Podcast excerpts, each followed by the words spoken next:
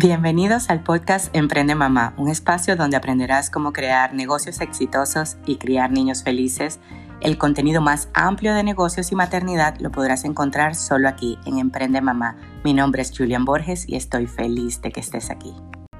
Hola, hola, buenos días, buenas tardes, buenas noches, no sé a qué momento del día me estás escuchando, pero volvemos, volvemos todas estas mamás que emprendemos y que estamos en la aventura de, criar niños felices, seguros, libres y de, y de tener unos negocios prósperos, negocios que, nos den el estilo de vida que nos hace felices, que nos, que nos lleva al siguiente nivel. El, el día de hoy vamos a hablar de de cuatro pasos para tomar decisiones, cuatro pasos que, hemos ido implementando y que, y que a mí me han funcionado. Y quiero compartirlos el día de hoy contigo y que me cuentes, que me cuentes cuáles son las formas que a ti te funcionan para tomar decisiones, porque este el, el día a día es una toma de decisiones y cuando hacemos decisiones conscientes más allá de decisiones llevadas por los impulsos. Yo solía llevarla por los impulsos y muchas las acerté, pero también muchas fallé. Así que este es como que el protocolo que he logrado para, para que la toma de decisiones sea, sean mejores, sean más eficientes. Y el número uno siempre es investigar. Eh, investigar aquellas opciones que tienes y y comparar, eh, ver los pros y los contras, tratar de, tener la mayor cantidad de información de cada una. No me quedo con una sola opción. Es decir, si, si vas a tomar la decisión del colegio, buscar tres o cuatro modalidades, este, saber cuáles son los pros y los contras. El año pasado yo estuve en homeschooling y uno de los pros es la conexión en la familia la unidad de la familia, en el caso de nosotros, ha sido un super mega ultra contra plus. Eh, por otra parte, somos, somos seres sociables y, y la parte de que los niños sociabilizaran era como el desafío más grande que teníamos y pues en otros podcasts he hablado que, que lo lográbamos yendo a los parques todos los días tratando de de que ellos sociabilizaran. Este es en el caso, un caso de familia, en un caso de, de una decisión del, del negocio de todo lo que es tu emprendimiento, trata de investigar, trata de, ver las opciones. Por lo general, yo me trato de, quedar con, con dos o tres. O sea, a mí me encanta. Yo casi no sé por qué, pero yo siempre todo trato de tenerlo doble. Es decir, si voy a comprar una aplicación para, eh, para, para guardar datos, tengo dos. Si una me falla, tengo la otra. Y este, si voy a comprar una aplicación para, para comprar boletos, comparo en dos mínimo. Entonces eso a mí me da un poquito más de, de seguridad con lo que es el, con lo que es el, el plan B, el plan de que si el, primero no te sale bien, por lo general sale bien, pero es algo que, te da como más tranquilidad y como al final del cabo lo que buscamos es estar tranquilos, estar, estar en bienestar. Y eso es que me ha funcionado. Busca mucha información, trata de comparar y no tengas que, o sea, a veces ni siquiera es necesario escoger. A veces simplemente decimos, bueno, voy a fusionar todo lo que aprendí y voy a hacer mi propio método y el método que funciona y lo que se adapta a tus requerimientos y a lo que a ti te hace feliz. Más nada, o sea, sin hacerle daño a nadie, obviamente. El segundo paso es escuchar tu intuición, escuchar tu cuerpo, escuchar ese sexto sentido que, que mucho se está hablando en los días de hoy y que siempre ha estado allí. A mí me da risa porque antes cuando en el caso de yo tuve la oportunidad de estar en, en la gran sabana y estar con los indios y ellos se llevan simplemente por, por ese instinto animal de que la corriente va para allá, el sol sale por aquí, el cuerpo me dice esto y así lo hacen. Y son personas súper, súper, vamos a decir, hasta supersticiosa, podríamos decir la palabra para nosotros. Para nosotros que estamos este, creados en un sistema completamente racional, pero el ser humano no es solamente racional. El ser humano es cuerpo, mente y espíritu. Entonces, este, te dejas llevar por la parte científica, te dejas llevar por la parte espiritual, esa que no sabes explicar, pero que está allí, que todos la tenemos, este, que es nuestro instinto, este, nuestra intuición. Luego, la tercera es simplemente buscar la forma de medir resultados, es decir, yo quiero llegar del punto A al punto B. ¿Qué puede ayudarme a medir que estoy llegando al punto B? La distancia, el,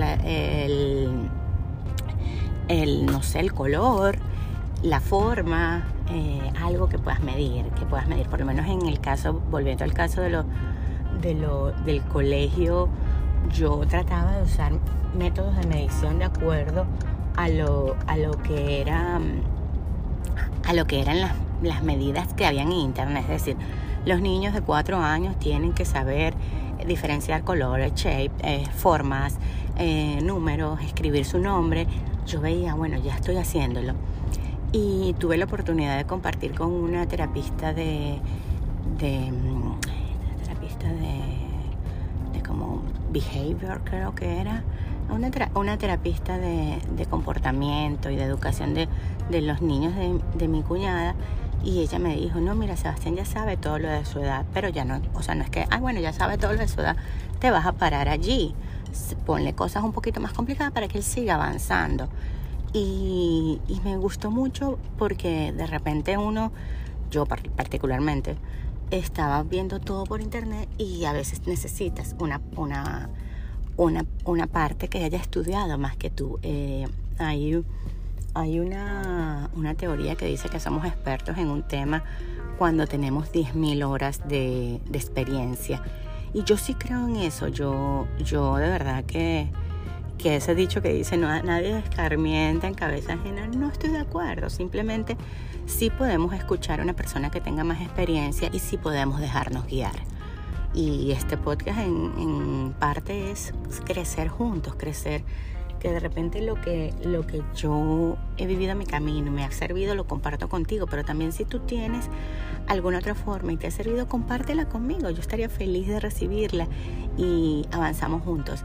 Y el cuarto y el último y el más importante que, que me da paz y desde la paz podemos crear es desapegarte de los resultados. Es decir, si tú haces la tarea, si tú, vamos a decir, eh, si tú estás allí, estás presente y estás dando lo mejor de ti en cada un, en cada instante, en cada momento, estás haciendo lo que puedes. Por lo menos en el día de ayer hubo un, accidente o se cayó el sistema del colegio, estaban las puertas, lo, las teachers estaban tratando de resolver para entregar a todos los niños y obviamente yo no pude trabajar, yo estuve como tres horas en el sol esperando que me entregaran a Ashley y no pude trabajar, o sea, yo ese día hice lo mejor que podía con mi trabajo y ¿saben qué era lo mejor que podía yo hacer?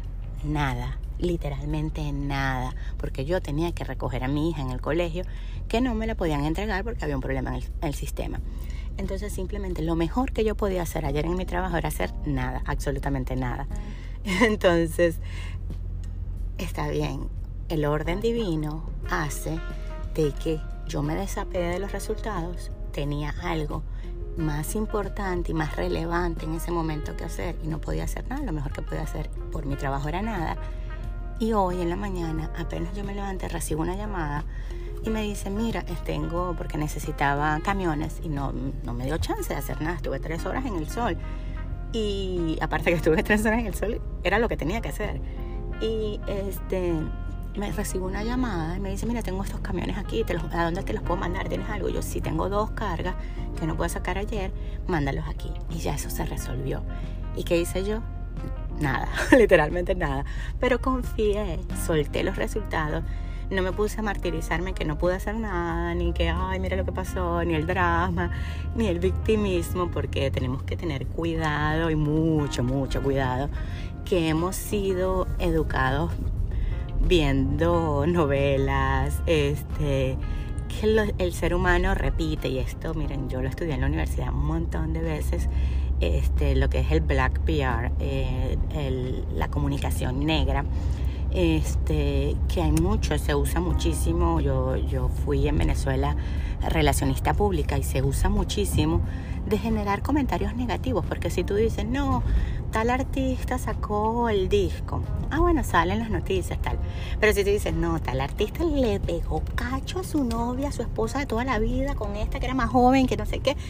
Oye, eso tiene un encendido y, se mide, se mide en en horas de exposición en la radio, en la televisión, en las redes sociales, en cuanto escriben en la prensa, en centímetros de escriben en la prensa.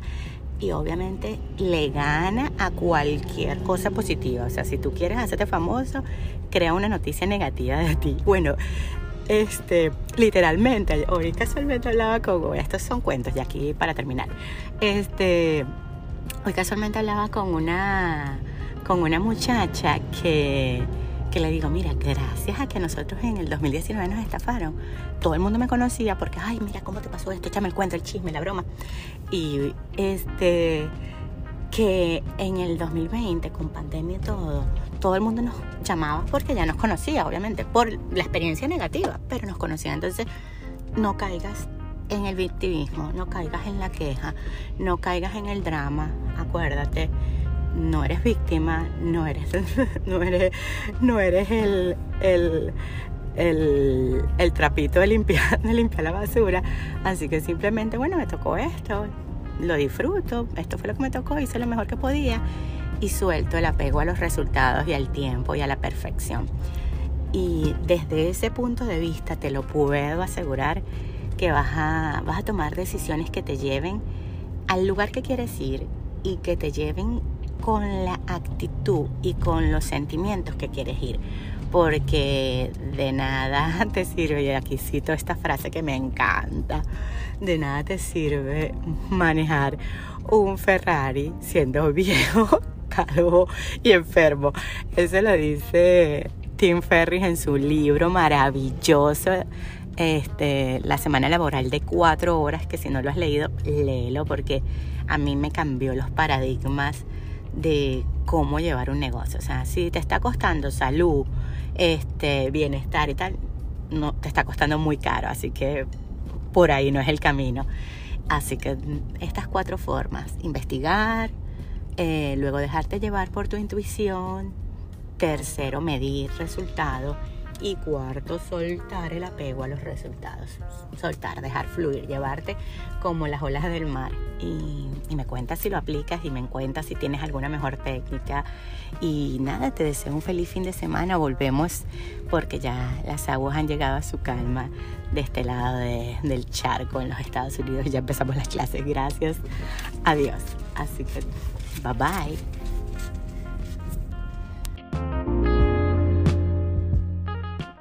Si te gustó la información del día de hoy, compártelo con personas que creas que puede ayudarlos y sígueme en mis redes sociales arroba Julián Borges y nos vemos mañana. Gracias por estar aquí.